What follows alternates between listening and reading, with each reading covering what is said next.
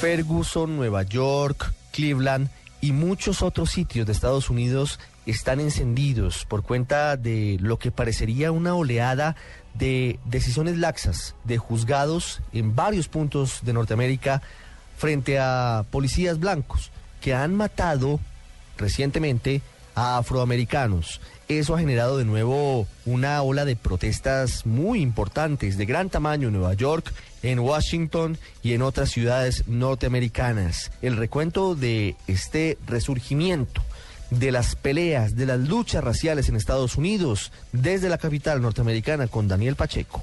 A pesar de tener por primera vez en la historia un presidente negro y un fiscal negro, este año se ha marcado un hito en la historia de las tensiones raciales en Estados Unidos. Ni Barack Obama desde la Casa Blanca, ni Eric Holder desde el Departamento de Justicia han podido evitar que continúen las ocurrencias sistemáticas de muertes de hombres afroamericanos a manos de los cuerpos de policía de Estados Unidos. Holder, el hombre que ha sido fiscal por los pasados seis años, aceptó que estos incidentes recientes han generado una profunda discusión nacional sobre la raza.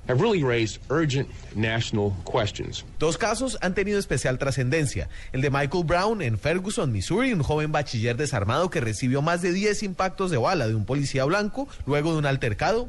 Y el de Eric Garner, de 43 años, asfixiado, quien murió diciendo que no podía respirar luego de ser sometido por un grupo de policías por sospecha de estar vendiendo cigarrillos sueltos. En ambos casos, luego de revisar la evidencia por varias semanas, jurados de ciudadanos decidieron no imputar ningún cargo a los policías. La sensación de injusticia que hierve en las calles de poblaciones de Estados Unidos, como Ferguson y Nueva York, y que se ha esparcido por todo el país, es doble por las muertes y por la falta de castigo a los responsables. Pero a diferencia de lo que pasó la semana pasada en Ferguson, donde hubo cerca de una docena de edificios quemados y varios saqueos, luego de la decisión del jurado, las manifestaciones de esta semana en Nueva York fueron eventos pacíficos. La cifra de 300 arrestos en las manifestaciones del miércoles y el jueves se refiere en su mayoría a personas que obstruyeron vías o desacataron órdenes de dispersarse. Pero a los casos de Garner y Brown se suma la muerte también de Tamir Rice, un joven de 12 años baleado cuando jugaba con una pistola de en un parque de Cleveland. Y otro esta misma semana, de Rumian Ripson, un hombre negro también desarmado que murió en un arresto en la ciudad de Phoenix. A partir de cifras públicas, ProPublica calcula que un hombre negro tiene 21 veces más probabilidades de morir que un blanco a manos de la policía. Ante las absoluciones en la justicia local, el fiscal general Eric Holder ha abierto investigaciones de violaciones de derechos civiles federales